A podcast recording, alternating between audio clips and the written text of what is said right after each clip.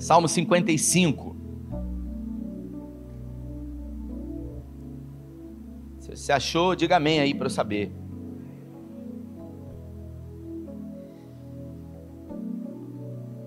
Eu vou ler os três primeiros versículos e depois a gente vai conversar um pouco sobre isso, sobre todo esse salmo.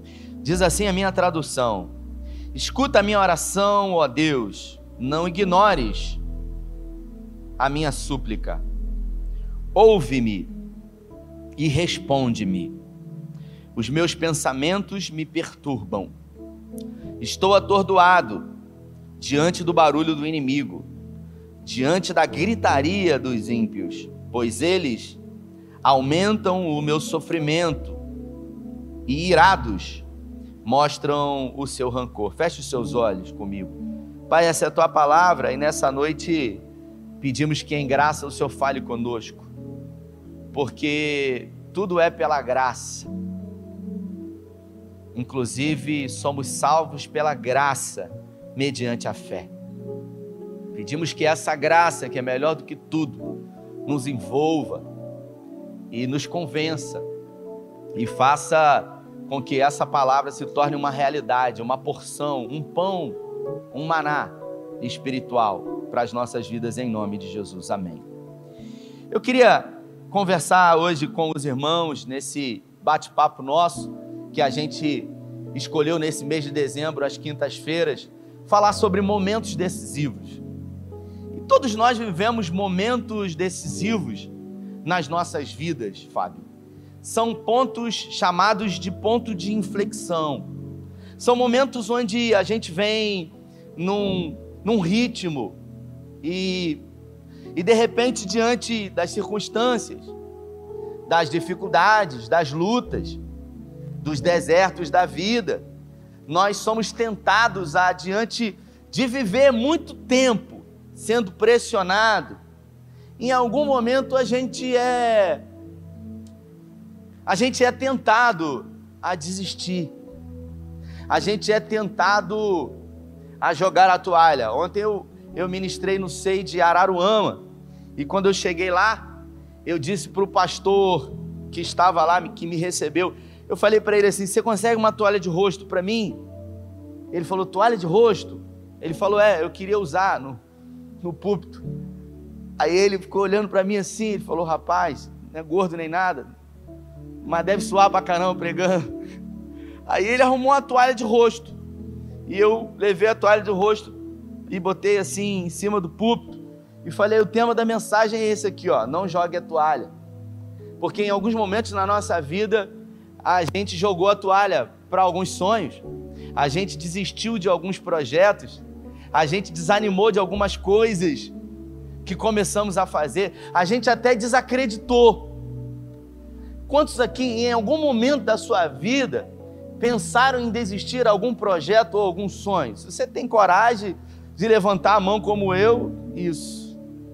E se você levantou a mão, você não é diferente de qualquer um personagem bíblico, de qualquer um herói da fé, do livro de Hebreus, porque todo homem de Deus em algum momento, passou por um deserto e foi tentado a desistir. Escute isso, não há nenhum problema em você ser sincero e sincera e dizer que você já pensou em desistir. O problema é quando a gente esconde isso. O problema é quando a gente quer o tempo todo mostrar para as pessoas que a gente é forte e ninguém é forte o tempo inteiro. Ninguém consegue ser forte todo o tempo. Por quê? Porque nós somos humanos. E como humanos que somos, nós somos tentados a sermos sabotados por coisas de outras pessoas e também por auto-sabotagem criadas por nós. Então, o Salmo 55 foi um salmo davídico, foi Davi que escreveu. E esse salmo foi um salmo, Jefferson, que Davi escreveu num dos momentos mais difíceis da sua vida. Eu acredito que Davi passou por muitas dificuldades na sua caminhada de fé, Deus. Mas aqui, Davi ele estava extremamente fragilizado. E para você entender um pouco do contexto do Salmo 55, eu queria dizer para você que Davi ele tinha dificuldade de lidar com algumas questões na sua vida. Davi ele era muito bom em resolver o problema dos outros, porque o problema dos outros parece fácil de resolver, né?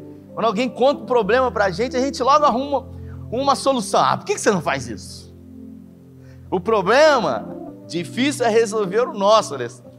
O nosso é que é difícil. Na verdade, o nosso não é difícil, o nosso é impossível de resolver. E quando alguém tenta dar um palpite, você está falando isso porque não é sua vida. É fácil para você. Davi tinha problemas sérios de relacionamento com os seus filhos. E a Bíblia fala que quando Aminon ele violentou a sua meia-irmã Tamar, Davi ele ficou indignado. Indignado fiquei eu quando li isso aqui, gente queria entrar dentro da Bíblia e dar uns tapas no cara. Mas a Bíblia fala que o pai, Davi, o rei, ele ficou indignado e fez o quê? Não fez nada. Ele não fez porque ele não quis fazer? Não, ele não fez porque ele tinha problemas. E existem áreas sensíveis na minha vida e na sua vida que nós temos dificuldade de resolver. Você é muito bom em muitas coisas, mas existe uma área determinada que é terrível e você não consegue. Às vezes é um complexo de inferioridade, às vezes é uma baixa autoestima, às vezes algum trauma da infância, às vezes é algum abandono que você sofreu, alguma coisa frágil, alguma debilidade. E todas as vezes que você se encontra diante dessa debilidade, você tem dificuldade de enfrentar isso. E aí o que, que você faz? Você foge. Às vezes é o orgulho, a dificuldade que você tem de reconhecer que você errou. E ao invés de reconhecer, de pedir perdão, o que, que você faz? Você foge. Você não tem o tato, você não sabe lidar com isso. E Davi, Davi não sabia lidar com os filhos. Por quê? Porque ele não havia ressignificado a relação dele com Jessé. O que que Jessé fazia com ele? Apartava ele. Jessé não trazia Davi para o convívio. Davi era praticamente tratado como um servo. E ele começou a replicar isso. Peraí, mas ele amava os seus filhos? Sim, mas ele não conseguia dar carinho. Eu não sei se você já teve a oportunidade de conhecer uma pessoa que não, nunca recebeu afeto. Eu me lembro que um dia abracei um amigo na rua, muitos anos atrás isso, e ele saiu de casa muito cedo, teve problema com o pai, e eu abracei ele na rua e ele ficou assim, ó, igual um, um boneco, sabe, estático, preocupado, já querendo. E tem gente que abraça você, você vê nitidamente uma pessoa que, que tem a dificuldade do afeto. Tem gente que você abraça, ela te agride, ela começa a bater nas suas costas assim, para você parar logo. Não é um não é um abraço envolvente, carinhoso, afetuoso. Sabe? É aquela coisa, tem dificuldade. Você nota facilmente a dificuldade. É uma dificuldade. Você vai dar um beijo em alguém, São dificuldades que nós temos e Davi ele teve muitas dificuldades. Ele não soube lidar com os problemas familiares, então ele fugia. Então ele ficou indignado quando Aminon, quando Aminon violentou Tamar. Absalão era o meio irmão. Absalão era irmão inteiro, completo de Tamar. Ele falou: "O quê? Meu pai não fez nada?" Não, se ele não fez nada, eu vou fazer. E ele falou: "Eu vou matar, eu vou vingar." E ele preparou um plano e ele matou Aminon. Aminon. E a Bíblia fala que Davi, sabe o que, que ele fez? Quando um irmão matou o outro por vingança, Davi se indignou de novo, mas não fez nada. Omisso. Ah, mas é fácil para a gente condenar Davi. Era uma dificuldade que ele tinha. Assim como talvez você tenha uma dificuldade de falar em público essa semana eu ia apresentar um trabalho na faculdade num grupo, acabou, acabou que eu nem apresentei. E algumas semanas atrás eu falei para eles assim: olha, pode deixar a parte para apresentar comigo, eu não tenho dificuldade. Ah, você apresenta? Apresenta. Aí eu falei para eles: vocês fazem o trabalho todo. Aí uma pessoa disse: Deus me livre, eu não consigo apresentar, eu tenho dificuldade. Tem gente que tem uma área sensível. Davi, ele não soube resolver isso. Então, quando Absalão matou Aminon, ele pegou Absalão e ele mandou Absalão para um lugar muito distante. E Absalão ficou por sete anos longe de Davi, porque Davi falou: Eu não quero ver esse problema, eu não quero lembrar desse problema, eu não quero ter contato com esse problema. Ele fugiu daquele problema, assim como a gente foge de muitos problemas. E problemas foram feitos para serem resolvidos. Porque quando você não resolve o problema, ele é igual câncer. Ele só se alimenta e cresce. E uma hora você vai ter que resolver. E ele não quis resolver. E durante sete anos, o pai ficou lá. O filho ficou lá. Até que ele morava com o avô, com o sogro de Davi. E as terras do sogro de Davi faziam divisão com as terras de um homem que era um conselheiro pessoal de Davi, um homem chamado Aitofel, que era amigo íntimo de Davi. A Bíblia fala que os conselhos de Aitofel para Davi eram como conselhos do próprio Deus. Tamanha sabedoria Aitofel tinha. Absalão, então, depois de sete anos ali, querendo ver o pai, manda chamar Davi por muitas vezes, Davi não vem. O que, que ele faz? Manda chamar Aitofel, que era dono dessa propriedade, que fazia realmente é, divisão com as terras do avô. E Aitofel também não vai, então ele bota fogo em toda a plantação de Aitofel. Aitofel vai desesperado lá e diz para ele: Você é louco, cara, você botou fogo em tudo. E Absalão diz para ele: Eu mandei te chamar. Eu estou há sete anos aqui e eu quero que você dê um recado ao meu pai. Se ele acha que eu tenho que morrer, que ele me mate, mas ele tem que olhar nos meus olhos e resolver isso. Você imagina um filho querendo dizer para o pai o que ele tinha que fazer. E como que Davi lidava com isso? Ele não conseguia, cara. Então ele fugia. Aí Tofel vai, conta uma história e coloca Davi numa situação que ele não tem o que fazer e diz para ele: Você tem que receber o seu filho.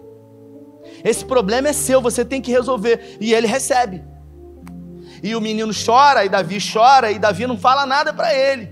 E Davi diz para ele: Tudo bem, você vai ficar em Jerusalém, mas você não vai morar no palácio. E ele então fica em Jerusalém. E a Bíblia fala que Absalão começa a conversar com algumas pessoas e ele começa a reunir um grupo de 50 pessoas.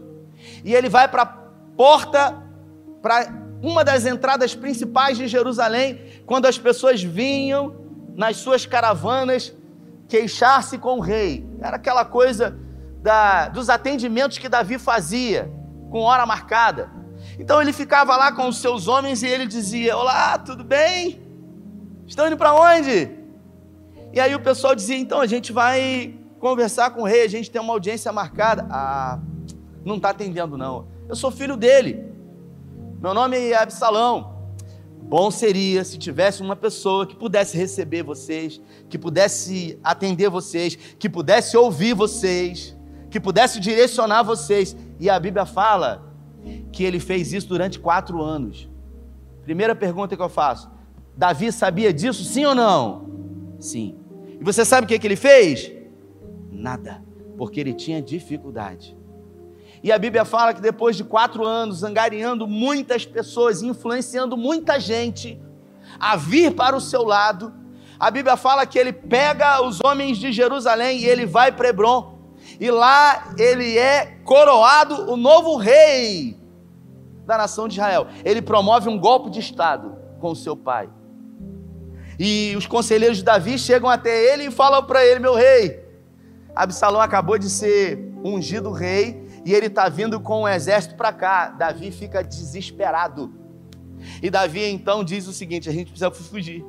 Porque se a gente não fugir, ele vai vir e ele vai nos matar. Mas no fundo, Davi estava numa situação que ele não tinha outra alternativa. Porque se Absalão viesse e ele enfrentasse, ele tinha que matar o filho dele. Se ele ficasse, o, pai, o filho dele provavelmente ia matá-lo. Ou então ele ia morrer, ou ele ia matar. Aí o que, que ele fez? Ele fez aquilo que eu e você fazemos quando a gente tem dificuldade: a gente foge. E ele fugiu. Ele separou toda a comitiva e ele fugiu. É claro que algumas correntes teológicas dão a entender, e a Bíblia também, que Absalão ele teve a ajuda de um homem. E esse homem é chamado Aitofel, aquele que era um dos amigos mais chegados de Davi. Por quê? Alguns estudos dizem que Aitofel ele era avô de Batseba.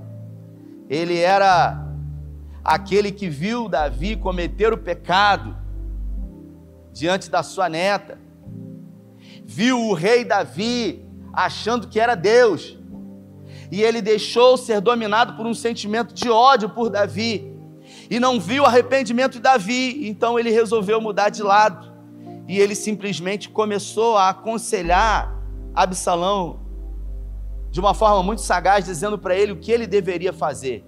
E agora no Salmo 55, eu queria que você conseguisse conjecturar como se encontrou a alma de Davi fugindo do seu filho. Escuta a minha oração, ó Deus. Não ignores a minha súplica. Ouve-me e responde-me. Os meus pensamentos me perturbam. Estou atordoado diante do barulho do inimigo, diante da gritaria dos ímpios, pois eles aumentam o meu sofrimento e irados mostram o seu rancor. Aqui, Davi estava com muita gente. Ele estava com uma grande caravana fugindo com as suas esposas, com os seus servos, com os seus escravos, com muitos animais. Ele estava fugindo. Ele estava cercado por uma multidão de pessoas, mas ele se sentiu sozinho. Quantas vezes eu e você estamos cercados de muita gente, mas ainda assim nós nos sentimos sozinhos. A gente ora e Deus não fala nada, a gente não sente nada no coração. E Davi, ele não perdeu a humanidade porque ele não estava preocupado com o que as pessoas iam ouvir, porque não foi ele que escreveu, foi alguém que estava do lado dele lá. E você imagina um rei dizendo essas palavras próximo de um monte de gente. Ele não estava preocupado. Ele simplesmente colocou o seu coração para fora dizendo para Deus que estava se sentindo abandonado por ele. E ele diz no versículo 4: O meu coração está acelerado, os pavores da morte me assaltam, temor e tremor me dominam, o medo tomou conta de mim. Você já foi dominado pelo medo? Em algum momento o medo roubou você de você mesmo. Davi aqui, ele foi totalmente dominado pelo medo, e nós estamos falando de um homem experiente, do maior rei da nação de Israel, do homem que venceu todas as batalhas que havia conquistado no nome do Senhor, um homem segundo o coração de Deus. Peraí, mas Davi sentiu medo? Não, ele ficou apavorado, ele achou que ia morrer, e ele diz: Quem me dera eu tivesse asas como a pomba, voaria e em, até encontrar repouso. Sim, eu fugiria para bem longe, no deserto, eu teria o meu abrigo. Você imagina você com aquela com aquele problema, com aquela dor de cabeça, sabe? Com aquele abacaxi, com aquela questão grave que você tem para resolver. Aí você pensa assim: "Meu Deus, tudo que eu queria é que isso fosse um sonho, ou melhor, só um pesadelo" que isso não fosse real. Davi aqui ele diz: Eu queria subir como uma pomba, eu queria fugir daqui. Você consegue imaginar a angústia que essa alma está sentindo aqui? Nós estamos falando de um homem de Deus, nós estamos falando de um modelo, Eis que eu tenho separado um homem, segundo o meu coração. Modelo. Então quer dizer que modelo que Deus idealizou também vai ter medo? Também vai se sentir angustiado? Também vai se sentir abandonado? Sim. Aquele a quem Jesus ama também adoece. Porque a Bíblia fala que quando o servo chegou para Jesus, falando sobre Lázaro, mestre, aquele a quem tu amas está enfermo. Mas você não é crente? Você não é evangélico lá do SEI? Que tem luz pra caramba na igreja? Mas você está passando por isso, menina? E eu achava que era só eu. Destrói os inimigos, Senhor, confunde a língua deles, pois vejo violência e brigas na cidade dia e noite. Me rondam os meus muros. Nela permeiam o crime e a maldade. A destruição impera na cidade, opressão, fraude. Jamais deixaram as ruas. Ele está se sentindo aqui injustiçado. O que que Davi fez? Ele cometeu algum pecado? Não. Ou melhor, Sim, porque a Bíblia fala que aquele que sabe o que é certo e não faz, esse comete pecado.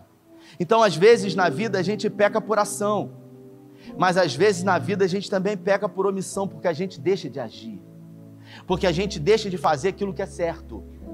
E a Bíblia fala que ele foi omisso.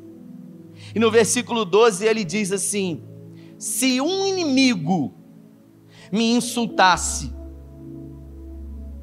eu poderia suportar.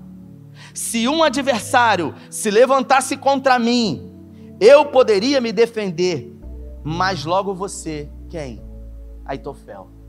Logo você, meu amigo, meu companheiro, meu amigo chegado, você com quem eu compartilhava a agradável comunhão, enquanto íamos com a multidão festiva para a casa de Deus.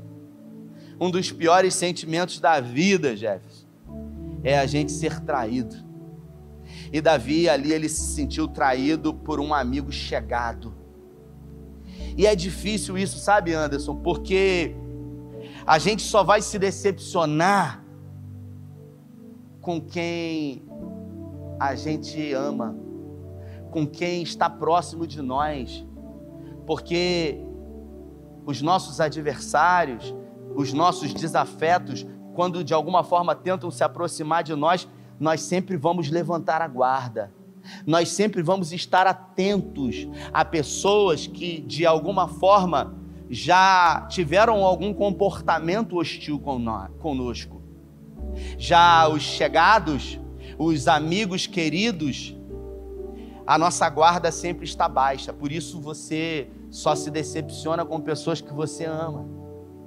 E Davi se decepcionou com Aitofel, meu companheiro, meu amigo chegado, com quem eu compartilhava de agradável comunhão enquanto íamos à casa do Senhor. E ele diz aqui: se fosse um inimigo que me insultasse, né? Eu poderia suportar. Se fosse um adversário que se levantasse contra mim, eu poderia me defender. Quantas são as vezes que nós nos decepcionamos com pessoas que amamos e isso paralisa a nossa vida. Isso nos deforma. E a gente carrega esse ódio, esse rancor, sem produzir o perdão, achando que de alguma forma a pessoa não merece e e a gente coloca isso dentro de uma mochila e a gente vive uma vida sobrecarregada. E quem está com excesso de peso vai mais devagar, gasta mais combustível, vai ter mais dificuldade de andar. E aí, a palavra diz que a gente tem que perdoar, e a primeira coisa que a gente pensa é: eu não vou perdoar porque não merece, porque o orgulho domina. O orgulho foi o primeiro e o principal pecado. Lúcifer, ele Lúcifer, ele orgulhou no seu, se orgulhou no seu coração, ele quis ser como Deus. Por isso todo ser humano ele tem um desejo de ser como Deus. E Davi ali falou: "Poxa, logo você, Aitofel. Eu esperaria isso de todo mundo, menos de você." E ele continua dizendo que a morte apanha os meus inimigos de surpresa, que eles deixem, de, desçam vivos à sepultura, pois entre eles o mal achará guarida. Irmãos, aqui é desespero. Isso aqui é uma história de terror, mas é um salmo. É a vida. É uma vida que não é um Instagram, que não é uma mentira. É uma vida que não é um Facebook, que a gente bota ali o que a gente quer que as pessoas vejam. É uma vida vivida, que não está preocupado com o que o outro vai pensar. A gente botou esse telão de LED aqui, ó. E aí, você acha que todo mundo gosta disso aqui?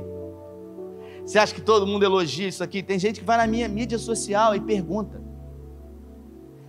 E o que, que você faz? Nada, eu curto lá o que a pessoa bota. Eu não estou aqui para agradar todo mundo, irmãos. E se eu parar para agradar todo mundo, eu vou parar de fazer o que eu estou fazendo para tentar agradar a todo mundo. Eu tenho um objetivo, um foco, que é de construir um legado segundo a palavra do Senhor, Mateus capítulo 28. Eu estou focado nisso. E eu sei que no meio desse caminho eu vou me esbarrar com decepção de pessoas. Então o que, que eu faço?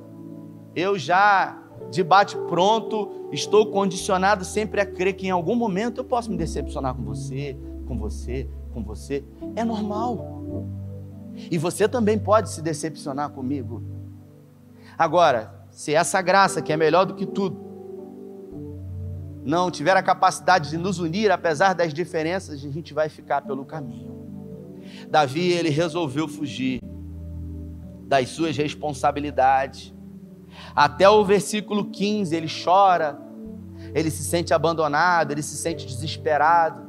Ele coloca para fora tudo de ruim que estava na sua alma, inclusive os abandonos que Deus havia pro produzido a ele, sem preocupação, só que a partir do versículo 16, Jefferson, ele diz: Eu, porém, eu, porém, clamo a Deus. Eu, porém, faço o que? Oro. Eu clamo a Deus. Aí ele diz: E o Senhor me salvará. À tarde, pela manhã e ao meio-dia, eu choro angustiado, e ele ouve a minha voz. Ele me guarda ileso na batalha sendo muitos os que estão contra mim, Deus, que reina desde a eternidade, me ouvirá. Você sabe o que, que ele começou a colocar em prática? A fé. Porque a fé é você começar a acreditar naquilo que você não está vendo, mas que você tem certeza que vai acontecer. Ele sabia que ele, ele estava orando e que Deus não estava respondendo que a situação era adversa, mas ele sabia que ele tinha que orar, e a Bíblia fala que ele orava três vezes por dia. Ele chorava angustiado diante do Senhor, e ele diz: E ele irá me responder. Mesmo se sentindo ameaçado, mesmo sendo dominado pelo medo em alguns momentos.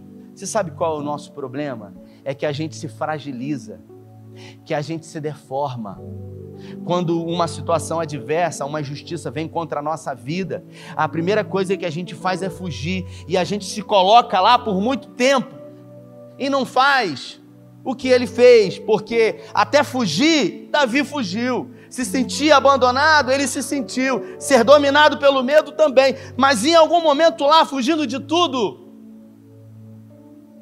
ele não desistiu de orar e crer que Deus estava com ele. Às vezes a gente tem fé, mas às vezes o que a gente precisa mesmo é ter atitude. Às vezes nos faltam atitudes. Às vezes é mais fácil jogar a toalha. É mais fácil diante de sonhos que você teve para 2021 que não aconteceram. É mais fácil você dizer assim: 2022 será diferente. É mais fácil você virar uma página e querer viver o novo. E os problemas do passado, ah, eu não quero mexer nisso. Vamos colocar uma pedra em cima, sem resolver. Vamos botar embaixo do tapete. Uma hora a conta chega. É igual o cartão de crédito, irmão. O problema ele precisa ser resolvido. E se você não resolver mais cedo ou mais tarde, ele vai bater na sua porta de novo. E você mais fragilizado vai fugir. E aí eu pergunto, até quando a gente vai fugir? Eu me lembro de ter contado uma história aqui, uh, Fábio, de uma empresa que eu abri lá em Minas. Eu abri uma empresa de representação comercial e tinha um contador e eu mandava dinheiro para ele, ele ia pagando. E um dia eu cheguei no escritório do Pastor Vila, falei, Pastor Vila, eu tenho uma empresa em Minas, eu preciso encerrar essa empresa, eu nunca mais fui lá, tem muitos anos. Passei para ele o CNPJ e ele falou assim: tem como você vir aqui no escritório? Eu fui. E ele, com um bolo de papel assim, ele falou: Isso tudo aí é imposto que você tem que pagar. Falei: O quê? Mas eu pagava, o contador. Falei: Pagava, não pagava. O problema é o seguinte: você deve a Receita Federal. Aí eu virei para ele, o pastor Vila, filho do pai do Lucas, meu contador, foi meu contador muitos anos. Aí eu virei para ele e falei assim: Eu já era pastor, tá, gente? Eu virei para ele e falei assim: Tem como dar um jeito aí? Aí ele falou: Tem pagando. falei, não, tem alguma forma? Aí ele falou, de não pagar? Não tem. Aí ele virou para mim e falou assim: às vezes, Rafael, na vida, nunca mais esqueci. Na vida, a gente abre portas. E a gente vai abrindo portas e a gente deixa essas portas abertas. Só que um dia, não importa aonde a gente vá, não importa o mais longe a gente vá, um dia a gente vai precisar voltar para fechar essas portas. Irmãos, como foi difícil fechar aquelas portas. Como foi dispendioso, como foi sacrificante para mim. Vovó sempre diz para mim o seguinte: meu filho, nessa vida, o que tem que ser feito, precisa ser feito.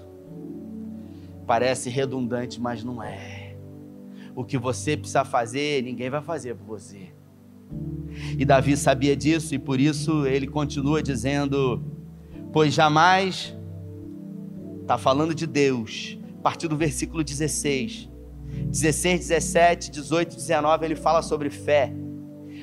E ele diz, entrando no 20: Pois jamais mudam a sua conduta, Senhor. Aquele homem se voltou contra os seus aliados violando o seu acordo.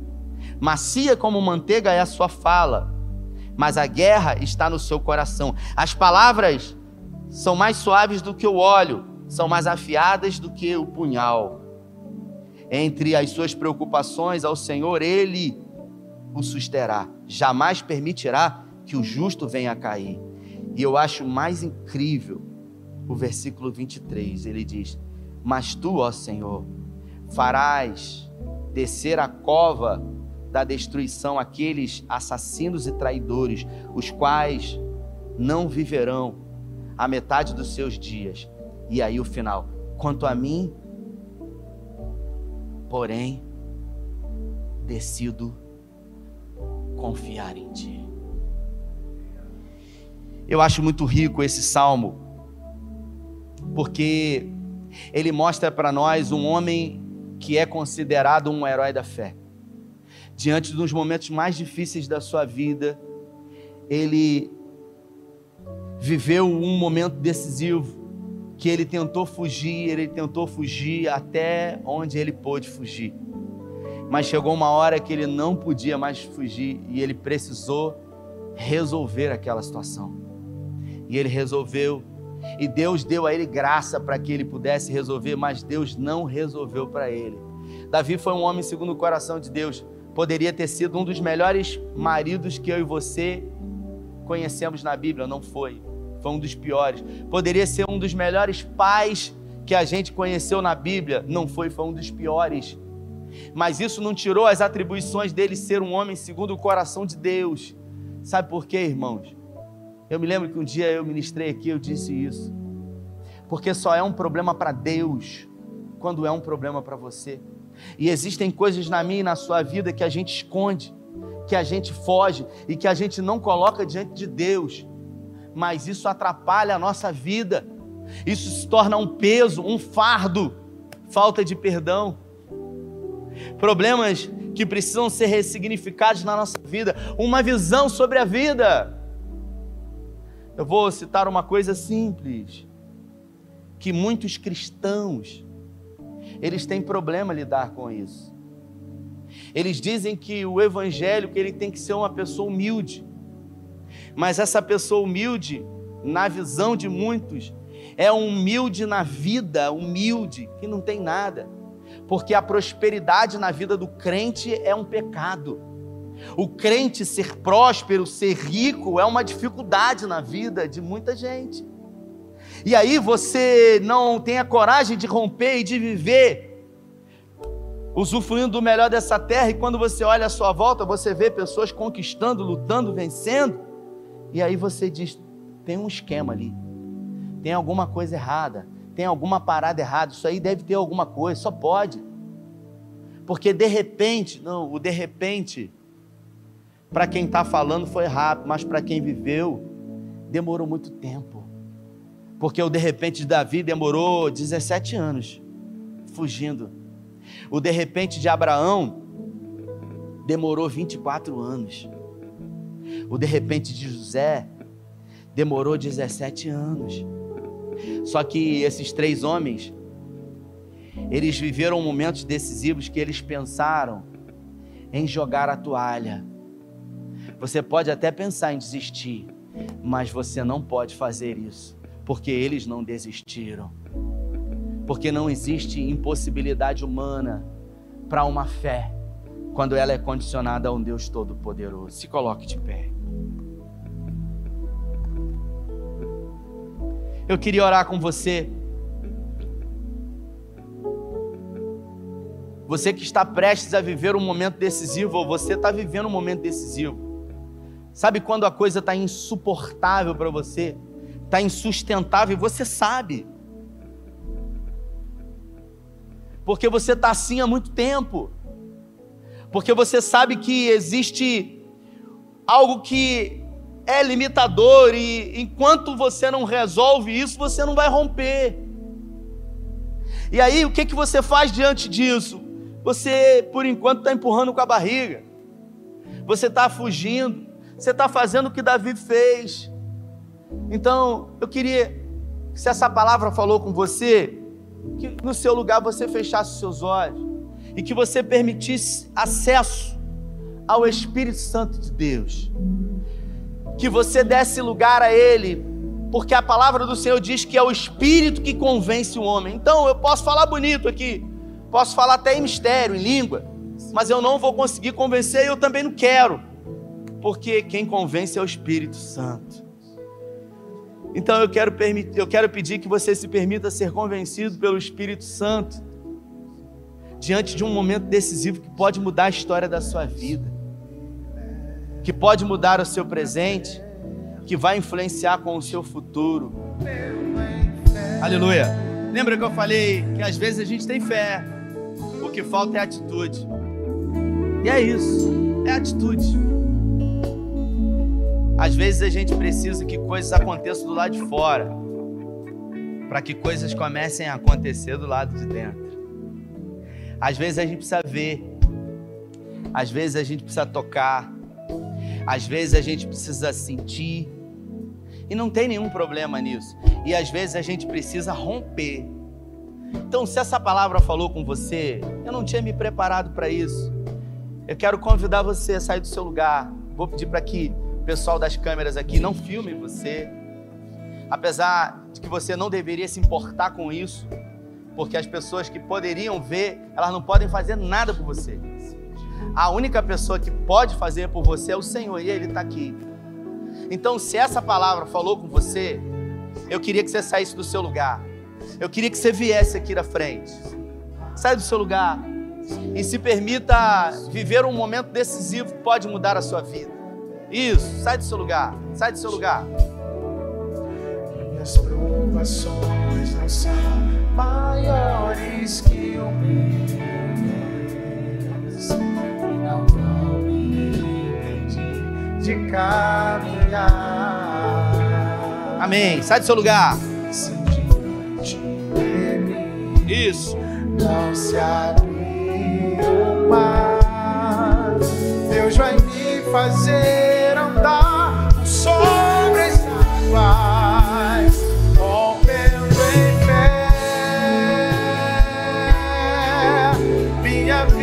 se revestirá do teu poder,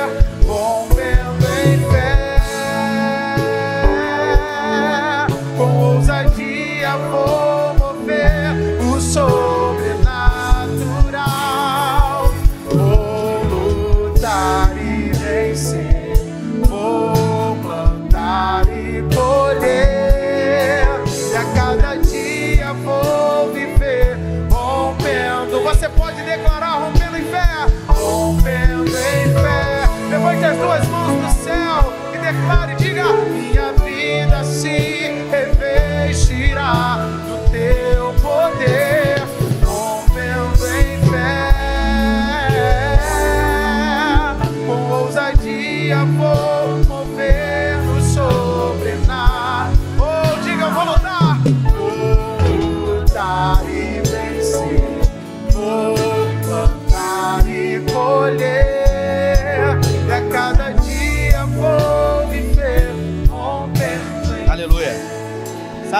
quero dar um depoimento aqui. Ah, às vezes, como pastor, fica muito difícil, às vezes, produzir mudança em algumas coisas na vida. Porque as pessoas que estão à minha volta, de alguma forma, Jefferson, elas, elas têm alguma dificuldade de externar para mim um ponto de vista mais sério, e elas têm alguma dificuldade de dizer para mim: não gostei disso que você fez, não gostei disso que você falou. E aí a gente vai caminhando. E se não tem muita gente do seu lado, ou algumas pessoas que, que têm coragem ou que têm o acesso, fica muito difícil. Então, normalmente, em alguns momentos da minha vida, as palavras mais duras que eu já ouvi, eu ouvi da minha esposa, dizendo para mim coisas que, quando ela disse, eu fiquei com muita raiva. Eu fiquei bravo, falei, caramba. Mas ao mesmo tempo, no fundo, no fundo, eu parei e não querendo admitir para ninguém, para mim mesmo, no fundo, eu disse: ela tá certa, cara. É verdade. E se eu não mudar isso, as coisas vão continuar do mesmo jeito. Então, às vezes, você ouve uma palavra dura e você fica numa posição difícil aí de vir aqui na frente. Porque o que vai mudar a sua vida não é vir aqui à frente. O que vai mudar na sua vida é você entender que você precisa mudar e que a mudança pode começar através do momento que você sai. Que você se se revolta com você mesmo e você fala assim: chega, basta. Eu vou mudar. Porque a vida só muda quando a gente muda. A Bíblia fala que nós já fomos abençoados. A Bíblia fala que para todas quanto forem as promessas de Deus em Cristo, nós temos o sim, o amém. Mas a gente precisa decidir. Os momentos decisivos da nossa vida, eles só mudam quando a gente decide. A curva, ela só se acentua no ponto de inflexão quando há realmente uma crise. É quando a gente que a vida inteira está se arrastando, está se arrastando a vida inteira. É quando a gente às vezes decide ir para uma ponta de uma folha criar um casulo que se chama crisálida, que vem da raiz crise, criar um casulo e ficar ali dentro por um período de tempo, e depois sair por um pequeno orifício com uma grande dificuldade para voar. É o que acontece com a borboleta. Porque depois que ela passa pela crise e ela não desiste, ela nunca mais rasteja. É isso. O problema é estar disposto para ir para a ponta da folha. É mais fácil viver a vida inteira se arrastando. É mais fácil fugir dos problemas. Mas eu quero louvar a Deus pela vida de vocês que vieram aqui. E eu quero declarar profeticamente, pelo poder do nome de Jesus, que hoje começa um novo tempo. Hoje começa uma nova fase, novos dias. Se você está no seu lugar, estenda sua mão para cá. Pelo poder do nome de Jesus, eu declaro na vida desse homem, desse jovem, dessa mulher, que hoje começa uma curva acentuada, crescente, porque eles decidiram viver um ponto de inflexão, uma mudança verdadeira, E as coisas primeiro vão acontecer do lado de dentro, para depois acontecerem do lado de fora. E nós cremos que já começou a acontecer do lado de dentro, por isso eles vieram aqui na frente. Por isso, declaramos que ainda nesses dias de 2021, grandes coisas começaram a acontecer dentro deles e irão reverberar do lado de fora. Nós declaramos profeticamente que os melhores dias já vividos estão à frente. Declaramos em nome do Pai, em nome do Filho e em nome do Espírito Santo de Deus. Se você crê e recebe, dê a melhor salva de palmas ao Senhor.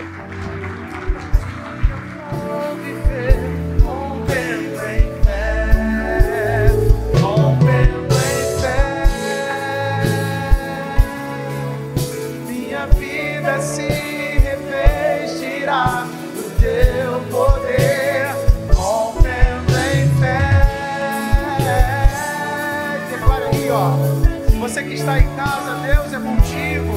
Não desista, meu irmão. Levante as mãos e diga, vai. Você é mais do que vencedor. Ou eu vou plantar. Diga, e a cada dia vou viver rompendo em. Diga, vou lutar e vencer. Vou lutar e vencer.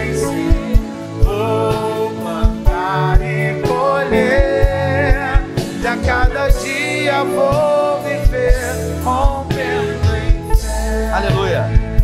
Próximo sábado nós teremos um batismo, dia 4 de dezembro. Vai acontecer aqui no Portinho. Ah, o endereço está aí com os, toda a liderança de célula. Vai ser um dia incrível, novos nascimentos para a glória de Deus. O batismo é uma ordenança, aquele que crê e for batizado, esse será salvo é aquilo que Jesus falou, falou em Mateus capítulo 28. Ide por todo mundo, pregai o evangelho, as boas notícias a toda criatura. Fazei discípulos, batizando em nome do Pai, do Filho e do Espírito Santo. Estenda sua mão para frente. Pai, obrigado pelos louvores, pela palavra. Obrigado pelas orações. Obrigado, Senhor, pelo cuidado que o Senhor tem em ministrar para nós uma mudança, porque o desejo do Senhor é que vivamos aqui do melhor dessa terra, emocionalmente, espiritualmente, nas nossas relações, financeiramente, mas nós entendemos que muitas questões nos fazem fugir e nos impedem de viver. Mas hoje nós declaramos que muitas barreiras foram jogadas por terra, muitas limitações, muitas crenças limitadoras, muitos bloqueios que impediram que os teus filhos pudessem verdadeiramente vencer. Que essa palavra ela venha como um dínamo nos impulsionando a viver melhor para a glória do teu nome.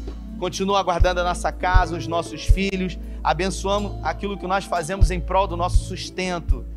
É o que nós te pedimos e te agradecemos em nome de Jesus. Deus abençoe você. Se você recebe, aplauda o Senhor. Valeu!